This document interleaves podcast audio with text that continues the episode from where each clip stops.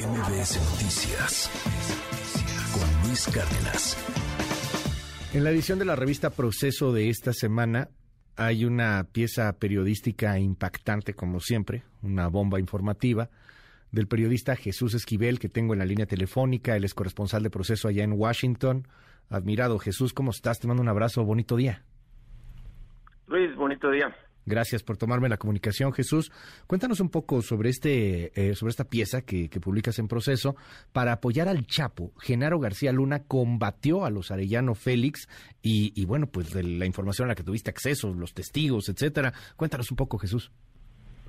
Pues mira, eh, se trata de la entrevista con un integrante, ex integrante del grupo especial de la Policía Ministerial del Gobierno del Estado de Baja California, en los años 2005 y 2009, que recordarás encabezaba eh, el PAN en esa entidad, eh, manejando directamente una estrategia enfocada a combatir al grupo de los Arellano Félix para permitir que el territorio fuera tomado por el cártel de Sinaloa. Hablo del gobierno de Eugenio Elorduy Walter, quien tenía como subprocurador contra la delincuencia organizada a Víctor Felipe de la Garza Herrada. A este hombre, eh, de acuerdo a esta ex policía, eh, le daba órdenes directamente desde la Ciudad de México un representante de Genaro García Luna en la Secretaría de Seguridad Pública, a quien apodaban Lima Lima, con el nombre clave. Por eso de la Garza Herrada era Lima 1. Se creó un grupo que de acuerdo a este entrevistado actuaba de manera ilegal, la unidad especializada contra el crimen organizado. ¿Por qué ilegal? Porque no utilizaban uniforme, porque tenían eh, un presupuesto ilimitado y todo tipo de armamentos. Además, no le respondían al gobernador El Ordoy Walter, sino directamente a De la Garza Cerrada y a Lima Lima. Este ex policía eh, vive en Estados Unidos, Luis, en Las Vegas, Nevada, y es el único sobreviviente de dos generaciones de policías civiles que integraron esa unidad especializada. Al resto los han asesinado. Está en Estados Unidos porque después de abandonar esa unidad policial, trabajó como informante de la DEA y de alcohol, tabaco, armas de fuego y explosivos.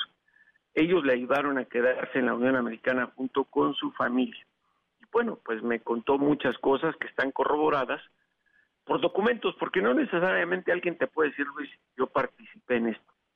Siempre uno como tecleador hay que pedirle evidencias.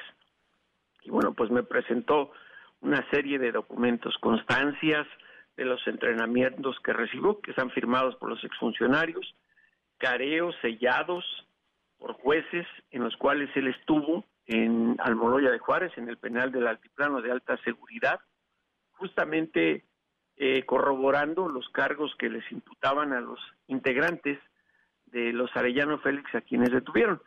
Me contó anécdotas, por ejemplo, del dinero que le tenían que entregar a los jefes de manera mensual, entre 20 y 50 mil dólares, que era lo que le quitaban o decomisaban a grupos o a vendedores de armas que estaban para los Arellano Félix.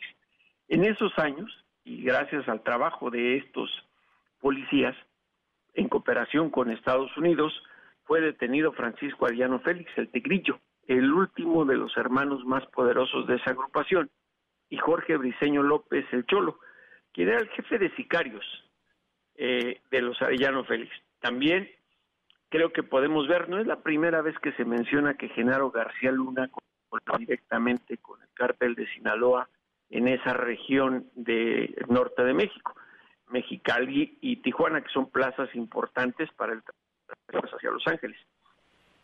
Pero que es la primera vez que tenemos a alguien que lo constata con documentos y nombres, porque incluso de su mano me escribió quienes encabezaban la pirámide de mando, nada más dedicados a combatir a los Arellano Félix.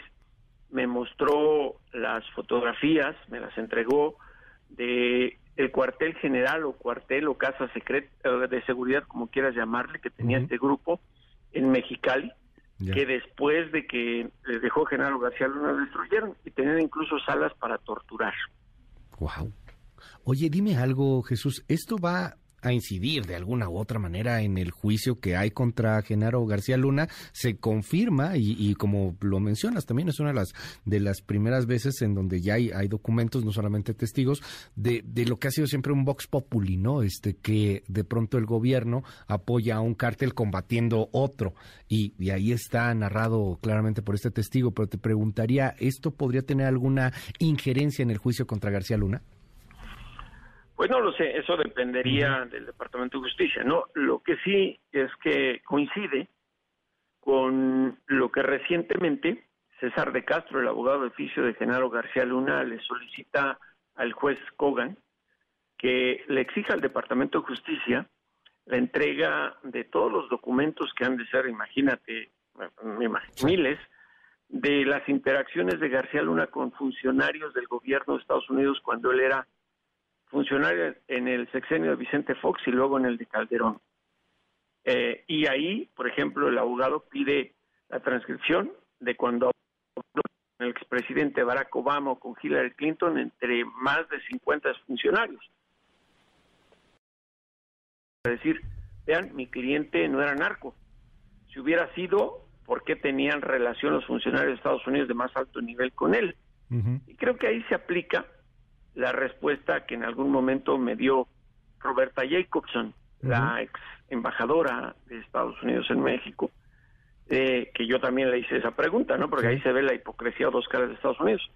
Y lo que ella dice es, pues no teníamos alternativa, lo colocó ahí el expresidente eh, Felipe Calderón y teníamos que trabajar con él, aunque desde que era secretario de Seguridad Pública conocíamos los rumores de que estaba coludido con el cártel de Sinaloa esto podría llegar también a Calderón de alguna manera, porque, o sea, nos damos cuenta de todo lo que estaba haciendo García Luna, cómo ha evolucionado todo este asunto, y por desgracia también entra la politiquería y entran todos estos temas en donde, eh, pues, hay quien quisiera ver a, Calderón en la cárcel, por ejemplo, como, eh, pues, con la experiencia que tienes en, estas investigaciones, Jesús, ¿qué, ¿qué, opinión te merece? O sea, ¿puede llegar o no con Calderón?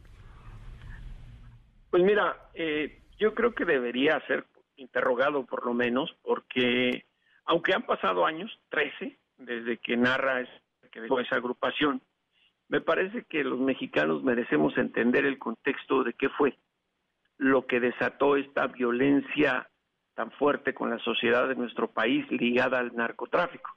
Fue esa descomposición y favores a unos grupos y atacarlos a unos de manera total. Y la demencia que finge Calderón o que no sabía, eh, creo que es una burla a nosotros los mexicanos, nos está escupiendo en el rostro Calderón, porque hay tantas evidencias, imagínate de México con tanto poder en nuestro país, no sabía lo que hacía su mano derecha en la lucha contra el narcotráfico, o que o quiere decir que era simplemente que se hacía tarugo, como decimos para no utilizar otra palabra altisonante porque además este hombre eh, dice, ni caso le hacíamos al gobernador, las órdenes eran directas de la Secretaría de Seguridad Pública y nos pagaban muy bien. En esos años él considera que les pagaban muy bien, entre 20 y 30 mil pesos al mes. Pero además fueron entrenados especialmente por los gafes. Hijo. Pues ahí está la pieza el, eh, en esta edición de Proceso para apoyar al Chapo. García Luna combatió a los Arellano Félix. Gracias por tomarnos la llamada y regalarnos estos minutos aquí en MBS Noticias, Jesús. Buen día. Al contrario, Luis, buen día. MBS Noticias con Luis Cárdenas.